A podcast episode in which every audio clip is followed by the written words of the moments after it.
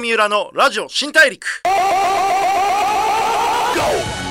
こんばんは。FM93M1242 東京有楽町の日本放送からお送りしていきますラジオ新大陸。ザ・ブレイクスルーカンパニー GO の代表で PR クリエイティブディレクターの三浦貴弘です。年内最後の放送になった感じなんですよ。いやクリスマスもね皆さんお疲れ様でした、えー、なんかこうクリスマスっていうとこう恋人と過ごすのがいいみたいな感じになってますけれどもねもともと家族で過ごす日ですよっていうことはまあ経験なねカトリックの三浦としてはこうぜひ伝えていきたいんですけれども今年はですね皆さんどういうふうにお過ごしになったのかな？なんかまあコロナ禍のクリスマスっていうことでねまあ一旦落ち着いたのかまあオミクロン株がどうとかいろいろありますけれども、ね、実はあのうちはあの父親が今あのペルーに1ヶ月旅立っておりましてオミクロン株のこうお膝元に行ってこうダンスの公演をするっていうですね地獄みたいなことに今なっておりまして帰りの飛行機取れてるんだっけみたいなことでちょっと今困惑しているという状態です、えー、皆さんね年末、えー、家族でいい時間を過ごしていただきたいなとクリスマスも超えて思うわけですけれども、えー、いかがだったでしょうか。さて、えー、いろいろなジャンルで活躍している方にお会いしてライフスタイルでの学びや心得その方の見せるビジョンなどをお聞きしてリスナーのあなたと一緒にたくさんの発見を重ねていく番組ラジオ新大陸。今回はですねあの僕がもうすごく大好きでいつもお話を伺いたいなと思っている、えー、脳科学者の中野信子さんをお迎えします。どうぞよろしくお願いします。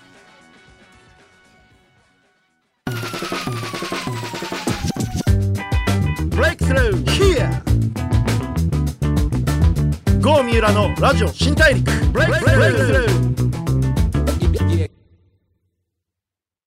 ザ・ブレイクスルーカンパニー GO の三浦貴弘がお送りしてきます。ラジオ新大陸。今回お話を伺うのはもう僕すごい大好きな方なんですけど脳科学者といもう脳科学者だけじゃないんですけどね、まあ、脳科学者の中野信子さんです。今日よろしくお願いします。よろしくお願いします。いや嬉しい。ついに来てくださいましたね。ありがとうございます。実現しましたね。いや本当に、はい、中野さんといえば脳や心理学をテーマに研究や執筆の活動を精力的に行っていて著書も多数あり科学の視点から人間社会で起こりうる現象及び人物を読み解く語り口に定評があります。またテレビのコメンテーターとしても広く知られています。あの中野さんって、うん、いろんなこう不倫とか、うんうんうん、なんかこう天才ってどういう人かとかあそうです、ね、頑張るとか、うん、そのなんか精神論とか、生まれながらで決まってるみたいなものを、脳とか遺伝の切り口ですごい教えてくれるじゃないですか。なるほどな。そこが刺さったわけですね。すごいこう世の中の、なんか仕方ないとか、そういうもんだよねって思われてることの意味をなんか教えてくれるからすごい素敵だなって思うんですよね。あの私がテーマにしたいものっていうのは、みんながなんかそれでこう思考停止しちゃってる部分ってあるじゃないですか、はい、そこから先は踏み込みませんみたいな、はい、でそこをちょっとなんかこうカーテンの向こうがどうなってんのっていうのをめくってみるのが好きで。でめくってみると意外と、うん、あこんなふうに結構メカニックにできてますよっていうところを提供すると結構喜んでくれる人がいるっていう、ね、いやいやそうですよね、うん、そんな感じ。それってもともとはなんでこう、そういう要は人類っていう手品の種明かしに近いじゃないですか。ですね、ね、そこってこうなんでそうやろうと思ったんですか？そうですね。なんかそもそも自分があの人より劣っているっていうそんなことないけど。いやいや劣っているんですよ。で、あのじみんなができる空気を読むとか、はい、みんなができるコミュニケーションがうまいとか、うん、人を怒らせないとか、そういうスキルが自分にはもともとなくて、あ、そうそういうのがやっちゃうタイプの人だったんですね。そうそう。いますよね。その頭のいい悪いとはまた別に やっちゃう人。そう、はい、なんでそこに地雷が埋まってるってことに気がつかないんだっていう人って一定数いるじゃないですか。はい、まさに自分がそうで、どうしてみんな生まれつきわかるんだろうっていうのを調べたいなと思ってたんですよ。で調べた結果、うん、まあ、調べるとかいろんな人が調べたものを勉強した結果、うん、意外とそういうことってサイエンティフィックにわかるじゃんっていうことを知って、もしかしたらこれって他の人にも役に立つんじゃねっていうことを本にしてるという感じですよね。あのでもせっかくなんでこう改めて、まあ、著書にも書いてありましたけど、その空気を読めないとか、うんうん、つい人を怒らせちゃうみたいなのってそれってどういうメカニズムなんですか、そうですね。空気を読む場所って意外と、あのもう古く古くといっても10年ですけど、うん、分かっていて、うん、あの左側のですね、まあ、言語を司る領域っていうのが側頭葉にあるんですけども、はい、側頭葉にね溝がいっぱいあるんですよね、その溝のうちのこの溝っていう一箇所があって、その、ね、溝の中って溝の中ってどうなってるかっていうとね、その中にも大脳皮質がこう折りたたまれているんですよ。でそのエリアが広ければ広いほど空気を読む力があるっていうことになるんですけど、なんとちょっと男女で性差があるという。今あんまり男女で性差があるっていうふうに言うの流行りじゃないんですけど。ちょっとこう言いにくいけど でもしょうがない部分ありますよね。その違う生命体というか、うん、まあ、身長みたいなものなんですよね、はい、まあ、男でも背の低い人もいれば女でも背の高い人もいるって感じで、個人差の方が大きいんだけど、まあ、平均的に言うと女の方がちょっと大きいんですよ。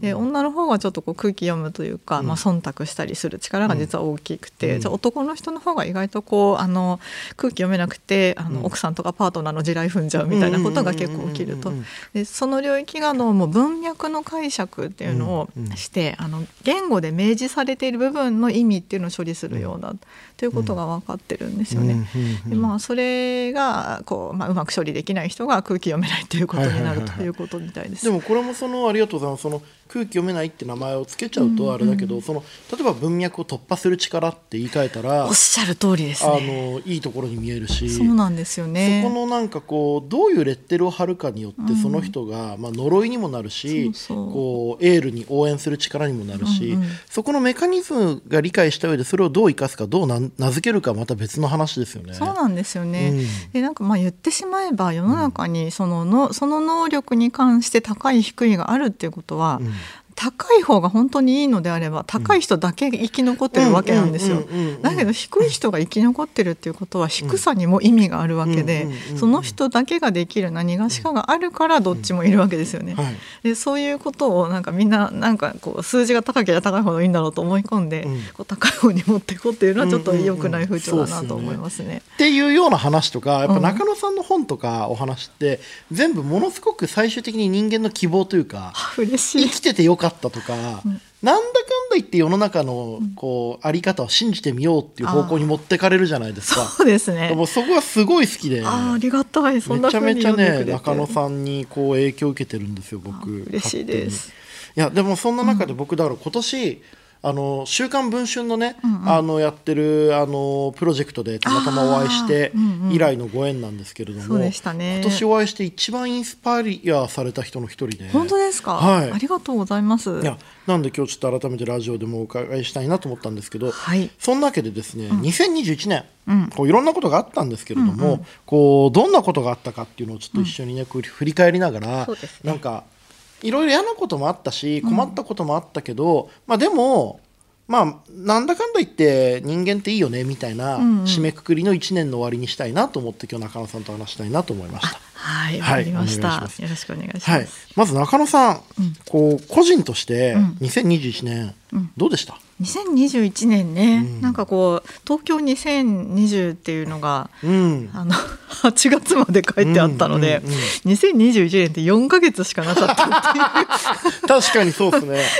しかもなんか年が明けた気もちょっとしないじゃないですかなんか、うん、なんか開会式は、うん東京に言われに言われ開会式はめっちゃ話題になったのに、うん、閉会式あんま話題にならなかったじゃないですか。なんか肩透かし感がすごい。なんかしれっと終わったみたいな。うん、あ僕あの友人の DJ 松永さんが出たんで、あまあよかったねとか思ったんですけど、うんうん、なんかそこら辺も、こういまいち尻すぼみに終わりましたよね。そうなんですね。なんかあの開会式、閉会式もそれぞれのプログラムは頑張ってるんだけど、全体としてちょっとこ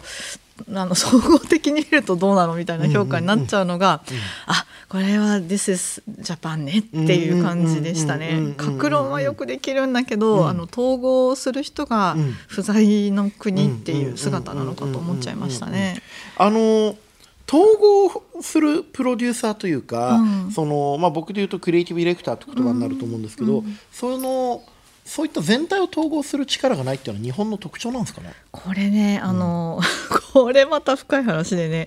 あの今日ねこれね、深い話を聞きたい人しか聞いてない番組なんですよ。あの、はい、これなんなら多分論文にできるやつだと思うんですけど、あの日本ってね統合する人を産んじゃいけないっていう国なんですよ。めちゃくちゃ面白いじゃないですか。うん、あのなので統合する人は、うん、あの不在でなければならない国で、まあ、それはあの磯田さんとかはあの中心が存在しないっていう言い方したりするんですけど中心が生まれるとどうなるかっていうとその中心の人はもうあの間もなく、うん失脚させられるっていう国で。でですね、それなぜかっていうと、うん、こういう人が得してるっていうふうに思われやすい、うん、目立つ人がまあバッシングされる、うん、足を引っ張られるっていうことが非常に起こりやすいまあ、遺伝的素地っていうのがあって、みんなで何かするとかあの平等性っていうのをものすごく重要視するんですね、遺伝的遺に伝的。出る杭は打つっていうのが、うん。もう遺伝的遺伝。子的な要素なんですか？遺伝子的にあります。それ全然進歩しなさそうな感じしちゃいますね。と思うでしょ。うんでもねうん。めちゃくちゃレジリエンスが高くて災害には強いんですよ。あーまあいざという時に、うん。ぐあのこう全員で負担を分担したりとかするっていうそうそうそうそう、だから生き延びていくには最適なんだけれども、うん。社会進化っていうことを考えるとちょっとどうなのかなっていうなるほどね。攻めには弱いが守りに強い国民性みたいな。あそんな感じかな、だからなんかここで、まあ、もちろん創造性がある人が、あの生まれないっていう意味じゃないですよ。めちゃくちゃ創造性のある人ってのはいっぱい生まれるんだけども、うん。それが大きく育っていくにはちょっと土壌として適していないっていう感じなのかな。ん。なるほどね、なるほど。めちゃくちゃ面白い。その、うん。なんか中心にいてうん。こう引っ張っていこうという人がいると、うん。ちょっと損するから。だから、総理大臣とかうん。リーダーになる人も、ん。ちょっとこうあえて元気がなさそうに見えるというか ちょっとしんどそうにしてるくらいがちょうどいいみたいな、ね。こう勝ってる得してる目立ってるように見えちゃうと、やりにくい。これ本能寺の変っていう代表的な事件があるんですけども必ずああいうことが起きるんですよ、うん。まあ、必ずって言うと言い過ぎかな、うん。大体往々にしてああいう場合、ああいう場合に類する事件っていうのが起きて、うん。あの本当に、えーみんなのカリスマっていうような感じで、えー行く人っていうのは成功しないですね。えー独特の事情かもしれないけれどもちょっとこうあの自分にはこういうだ弱点があるとか、うん。自分にはこういった、えーまあ、コンプレックスがあるとか、そういうものをさらけわざとさらけ出して、うん囚人の耳目をそこに集めて、うん。まあ、ステルスのように働ける人っていうのが一番得する国だと思いますね。なるほどなんかもうすごいもうお前はもうダメだって言われてるような気がしてちょっと頑張ろうってそんなことないですよ。僕とかもう本当ついこう出ちゃう。日本だけではないんですけど人間って人間のまあ脳の構造って、うん。まあ、ちょっとデュアルデシジョンメイキングシステムとでも言っておけばいいでしょうか。デュアルデシジョンメイキングシステム。これ私が作った今、はいはい今いやでもいい言葉覚えて覚えておくうん。デシジョンメイキングというか、まあ、意思決定をするときに、うんあの我々はですね、うん。あの一つの仕組みで決めてないですよね。うんうん。自分のために純粋に決めるっていう、まあ極端なところから、うん。みんなのために純粋に決めるっていううん極端なところまでこうグラデーションになってて、はい。そのその数直線のどこかでうん。バランス取って決めるじゃないですか。で脳の中には完全に自分のためだけに選ぶっていう仕組みと完全にみんなのためだけに選ぶっていう仕組みがまあちょっとこうおみんなのために選ぶ仕組みが覆いかぶさるようにして二重の仕組み個人の。欲望個人の意思決定の仕組みの外側にあるんですね、そうそうそうそうそう。みんなのため共同体のためっていう。のが、うん。えー、この共同体のためっていう方が上にあるから、うん。なんか強くて高級なように見えるかもしれないけど、うんうんなんと結構あの麻痺しやすいっていう特徴があって。うんうんうんなんかねお酒飲んだりとか、うん。あのちょっとまあよあの自分のエゴイスティックな利己的な欲求が強かったりとか、うん。疲れてたりとか、うん。危機的な状況だとか、そういう時に、やっぱり自分のためにやらないとまずいよねとなって。うんうんうん。自分のためにやるうん。そのシステムがめちゃくちゃ強力になり周りの人のことをとりあえず無視しようっていうふうになったりするんですよ。うんでまあそうね。あの脆弱なんだ外側にあるから。脆弱なんですよ。もうアルコール入ったから、うん。もうみんなのための気持ち一旦オフみたいになっちゃそううんですね。そうそう、んん。あなんか別に旅の恥は書き捨てだみたいな感じだったりするんですよ。はい。でそれなのでなんかみんなこうすごいみみんなのために何かする高級なものと思ってるけど結構弱い。なんだがあの日本の組織っていうのはこの建前の部分っていうんですかね。こうみんなのために何かしようっていうのを非常にこう高く評価する嫌いがあって、うんうんあのそういうみんなの利益の方が大事なのにみんなの利益とかみんなのルールの方が大事なのに、うん。俺ルールを優先しちゃう人ってちょっとどうなの？うん。っていうふうに見なして、その人の足をうん。うっすら引っ張るんですよ。はえあ、このうっすら引っ張る構造っていうのを、まあ、社会性うん。とと綺麗に、呼んでしまう。そうそうそうそう、うん綺麗に呼んでるんだけど、うん。いや足引っ張る仕組みでしょって思ったりもする。うんうんうんうん。裏表です。なるほどなるほど、だかうん、ら脳の構造がそのまま社会の構造と形が似てくんですね。似てますね。面白いよな、いや。まあなるほどもうそのオリンピックっていうと、どうしてもそのまあ統合する中心にいるリーダーをどうしても引っ張っこう蹴落としてしまうような、ねうん、こう文化があるっていうのがまあ見えてきたっていうのは一つありましたよね。そうでしたね。やっぱりなんか標的にされてしまうというかあの、うん、目立った行動目立った位置につくと必ずそういう視線っていうのがやってくるっていうのもあの日本社会の特徴なのかなという感じがします。あのこれはあの週刊文春があるなしにかかわらず、うん、もし週刊文春がやらなかったら他がやるだけで、うん、なんでやるかって言ったら。みんなが読むからやるんですよね、みんな期待してるわけです、目立った人のあらっていうのを探さなきゃ、あの人なんであんなにできるんだろう。何か裏があるに違いないというふうに必ず思われるはずで、あなんならね三浦さんも中野もそういう視線にうっすらとさらされているわけですよね、そうですよね。もうなんか本当に中野さんなんかこう魅力的だし本も面白いし、旦那もイケメンだしっていうので。すごいヘイトを買いかねないですよね。なんかそうだな、なんなら例えばこう三浦さんとご飯食べに行ったりするじゃん、はい、なんか帰りにただご飯食べに行っただけなのに写真撮られるとかね、はい、確かにさなんかこうそういうので乗ったら嫌な気持ちになるけど、うん。うん、でもねななんだっけな。誰かと喋ってて森山さんだったかな？未来さん。未来さん、うん、だったかな？なんかねこう喋ってて、はい、なんかこんな一緒にご飯食べてたらなんか書かれるんじゃないですか？って言ったらもう光栄ですみたいなこと。なんか文春に乗ってこそ男みたいなふうに言ってて そんなふうに思うんだと思ってびっくりしたことがありましたね、乗りたいですか？いやどうだろう？あの乗ってかっこいい人だったらいいと思いますけどね,、ね。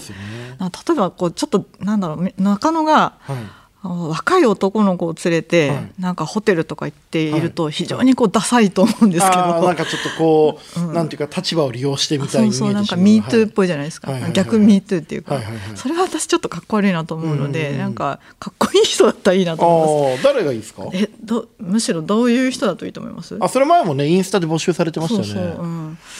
なんかデーブ・スペクターさんがいいんじゃないかっていうのがありました分かんないけど。僕は、うん、はいはいはい、はいオリンピック柔道金メダリストの大野将平とか、ああスポーツマン行く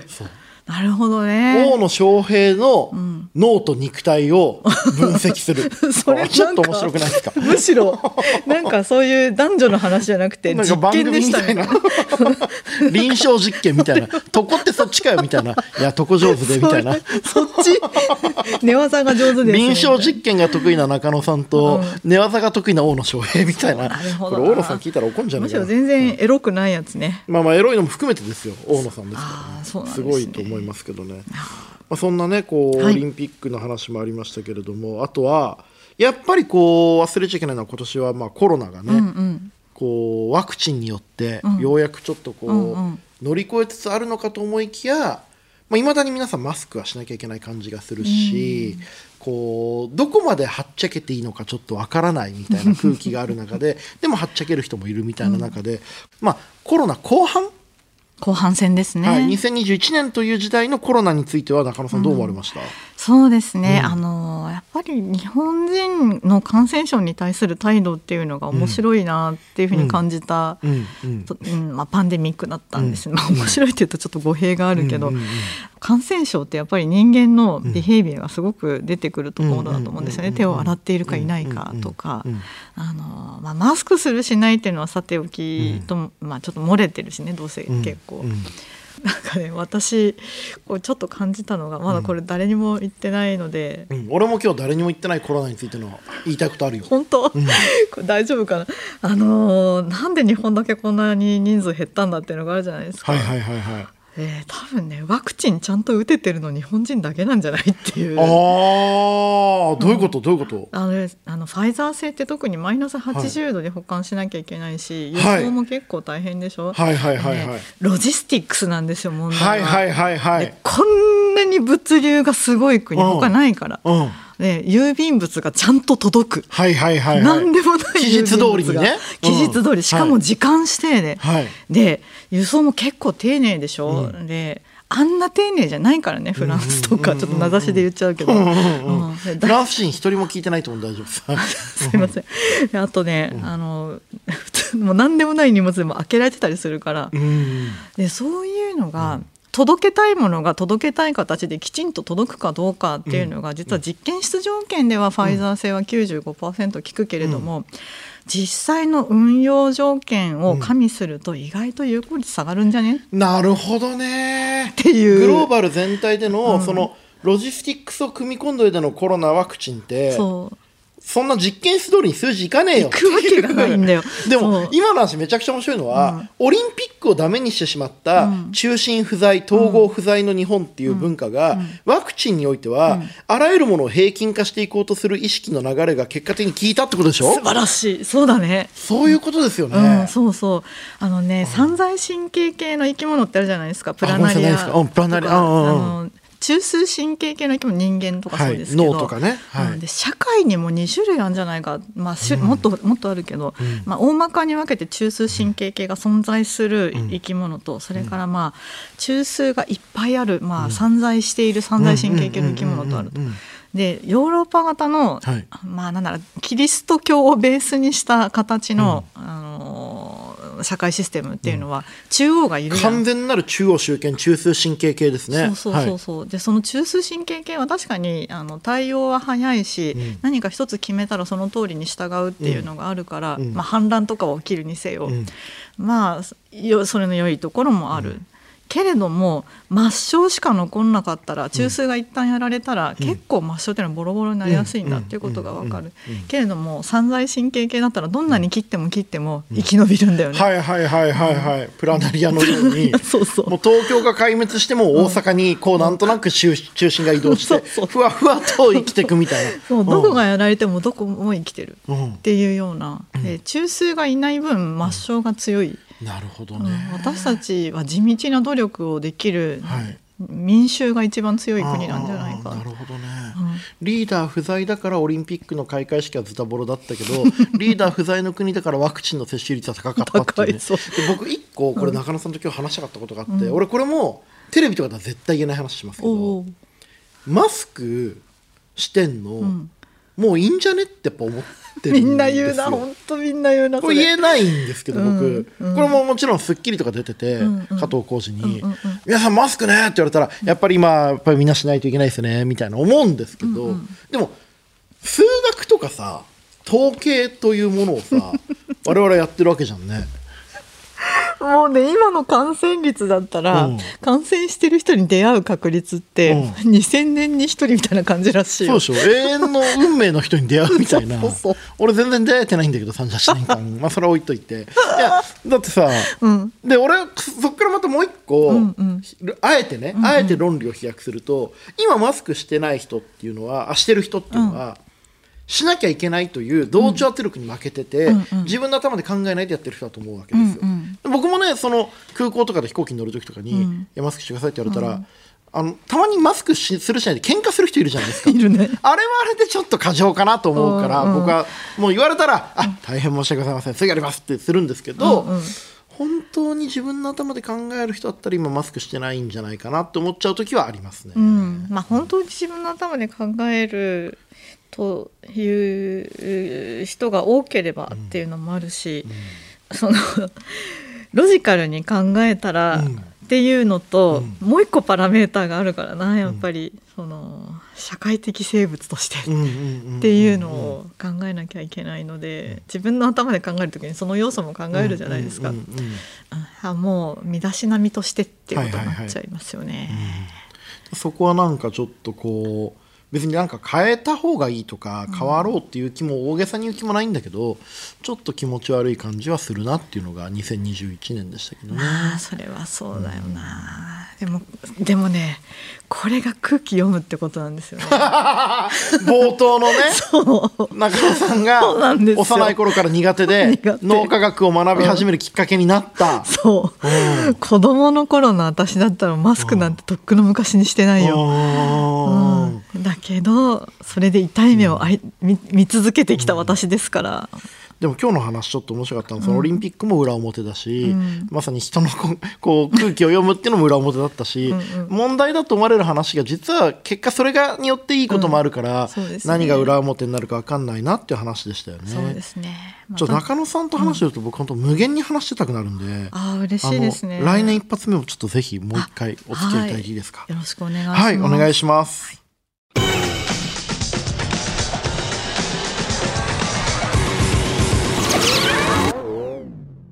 郷三浦のラジオ新大陸。FM93 AM1242 東京有楽町の日本放送からお送りしてきましたラジオ新大陸。脳科学者の中野信子さんを迎えしてお話を伺ってきましたがいかがだったでしょうか？いやもうめちゃくちゃ面白かったですよね。その日本という国とか日本人という人々が持ってるこうあるいは僕ら自身が持ってる嫌なこととかネガティブなことが結果として武器になることもあるし逆に自分がいいと思ってることが結果としてそれによって損することやダメージを受けることもあるっていう。だからやっぱり僕が常々まあ言うんですけど、まあ、答え合わせはまだ先っていうかその時々の答えその時々の良かったこと悪かったことで判断しないでこう一歩引いて世の中見た時にどういう意味があるのかなって思ったら大事なんだろうななんてことをちょっと改めてねこう1年の最後に思いました、えー、2021年ラジオ新大陸は今夜が最後です。1年間本当にありがとうございました。僕ももういろんな方とお会いしましたけれどもこう1回1回お話聞くたびにこう自分の